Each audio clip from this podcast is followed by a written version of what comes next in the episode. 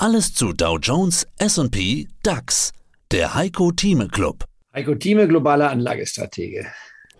Dann sprechen wir jetzt über Twitter. Hier geht Elon Musk tatsächlich all in und zwar mit einem Waschbecken unterm Arm. Da hat er nach der Übernahme den Laden betreten, die Zentrale. Let that sink in. Das war sein Tweet dazu und das ist extrem doppeldeutig. Also, es könnte heißen, lass das erstmal sacken zum anderen, also Sink in, aber Sink ist eben auch ähm, das Waschbecken. Ja, so ist er halt. Was soll man da sacken lassen? Was bedeutet das letztendlich für den Anleger? Also die Führungsriege hat er schon mal rausgeworfen. Verifizierte Accounts sollen was kosten. Er selber haut erstmal einen richtigen Verschwörungstweet raus rund um den Überfall auf den Mann von Nancy Pelosi. Startet Twitter durch, wird Twitter möglicherweise zum neuen Telegram-Kanal für die Flat Earth Society?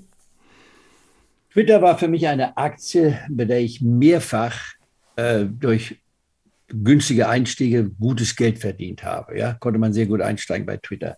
Ich habe es nicht, als sie herauskam, genommen, sondern immer, als sie nach der neuen, nach der ersten Notierung fiel, dann wären für mich solche Unternehmen attraktiv. Besonders attraktiv war sie hier bei 12, 13 Euro war mir angelangt. Da konnte man sagen, Kinder, deutlich unter dem Emissionskurs, mehr als 50 Prozent darunter. Das Produkt ist da, bitte kaufen. Dann kam Donald Trump noch, der natürlich stark geholfen hat, weil er eine sehr, sehr Erfolgschaft hatte bei Twitter, hat das Ganze noch nach oben getrieben. Und das ist für mich eine interessante Situation. Mit meiner Dreidrittelstrategie auch im Verkaufen konnte man so gutes Geld verdienen. Als ich wieder angestiegen war, nach der Dreidrittelstrategie verkaufen wir hier nach 25, 35 Prozent, zwei Drittel und das letzte Drittel mit Stop-Absicherung. Ich habe dann gesagt, als Musk seine äh, unkonventionellen Strategien, um es höflich auszudrücken, gemacht hat. Sagt, Leute, nehmt das Geld mit, wartet nicht auf 54, seid zufrieden, wenn er hohen 40er bekommt, nicht wahr?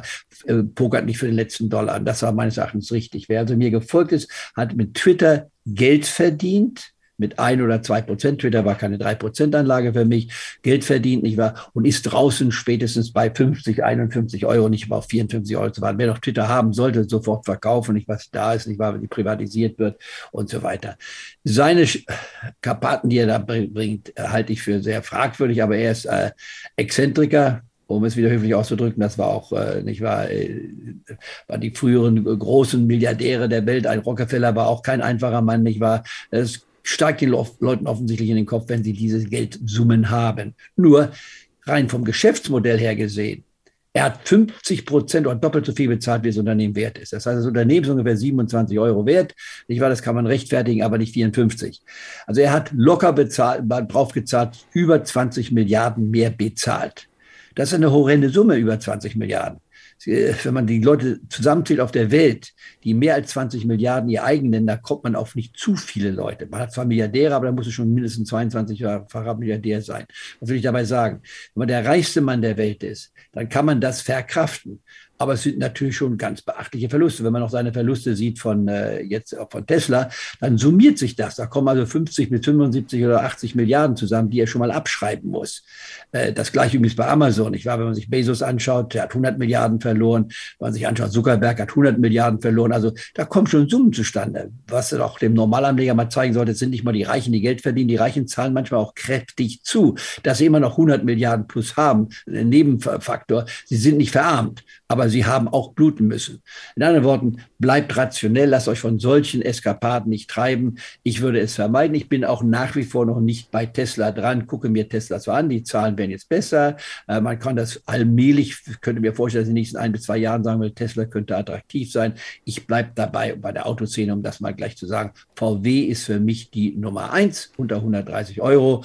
Drei Tranchenprinzip bitte beibehalten oder ein Hebel nehmen, halbes Prozent investieren, 30 Prozent niedriger niedriger, also bei 92 würde es, verfallen, würde es wertlos werden. Das wäre meine Anlage. Dann gibt es die Frage von vielen bei uns, oh, Porsche oder Porsche Dr. Inc., vergisst es, kauft die VW, die hat alle beiden Werte mit drin. Da muss man jetzt nicht groß selektieren, was ist besser. 30 Werte reicht aus. Und dann Warren Buffett, nicht wahr, hat das mit 10 Werten geschafft, dann reichen 30 Werte auch aus. Wer also sich verzetteln will, 100, 200 Werte hat, der verliert den Überblick. Der kann das gar nicht nachvollziehen. Die aktuelle Tagespolitik führt uns auch nach Brasilien. Da hat äh, man gewählt Stichwahl um die Präsidenten, 60 Millionen Stimmen für Luna, den Herausforderer, 58 Millionen für den Rechtsaußen und noch amtierenden Bolsonaro. Aufatmen bei den Brasilianern, die ich persönlich kenne. Aber so eine echte Abwahl von Bolsonaro ist das nicht. Unruhige Zeiten für Brasilien?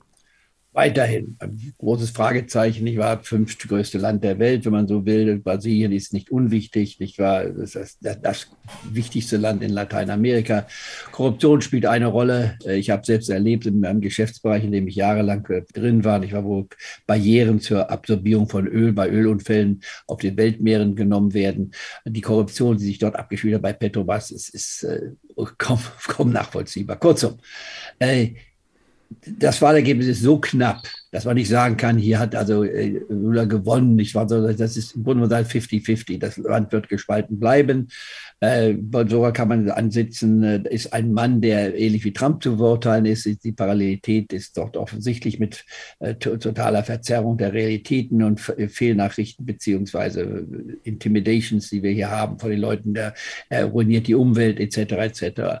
Äh, ist es erfreulich, dass dennoch die linke Seite diesmal rangekommen ist. Ich würde sagen, ja, obwohl ich nicht die linke Seite politisch vertrete. Ich bin liberaler mehr in meiner Einstellung, aber ich äh, akzeptiere das Resultat.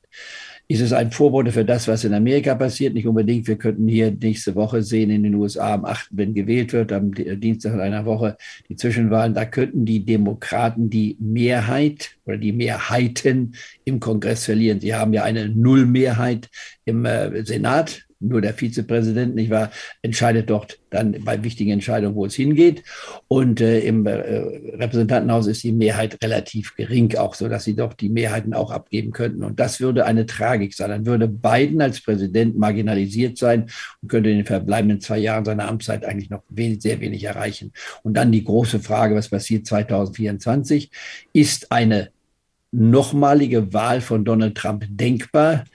Hier vor einigen, ein, zwei Jahren, das ist undenkbar, dass ein Mann, der das äh, Kapitol stürmen wollte, nicht wahr, und die Beweise liegen da, vom 6. Januar 2021, äh, kann man nur sagen, dass es überhaupt denkbar wäre, dass er nochmal aufstellen, sich aufstellen könnte. Der Mann müsste verbannt werden von der Politik, aber da ticken die Uhren Amerika anders. Das macht mir sehr, sehr viel Sorgen. Amerika die Führungsnation der Welt. Wenn das Führung bedeutet, wenn wir die Demokratie so mit Füßen treten, in dem Land, was die Demokratie als erstes Land eingeführt hat, wenn man so will, nicht wahr? 1776, nicht wahr? Die äh, Verfassung von den USA, älter als die französische Revolution von 1789. Also da muss man sagen, passieren bei uns zurzeit Dinge, die fast unaussprechlich sind, unvorstellbar sind, die aber eine Herausforderung sind, auch für uns in Europa. Wir haben sehr starke Rechtszüge, Ungarn angefangen mit Herrn Orban, jetzt unsere Ministerpräsidentin in Italien. Also da kommen Dinge auf uns zu, die nicht einfach sind. Das heißt, wir haben eine enorme Herausforderung, die wir hier in dieser Form auch von der Tragödie in der Ukraine seit dem Zweiten Weltkrieg noch nie gesehen haben. Und da müssen wir durch. Wir können damit durchgehen. Ich bleibe optimistisch, aber ich bin mir der Problematik und ich bin nicht der Einzige, der Problematik bewusst. Und für mich ist natürlich immer das Ventil oder das Barometer dazu die Börse. Sie hörten einen Ausschnitt aus dem aktuellen Heiko Thieme Club. Das ganze Interview können Sie als Clubmitglied hören. Werden Sie Clubmitglied im Heiko Thieme Club, um erfolgreicher an der Börse zu handeln.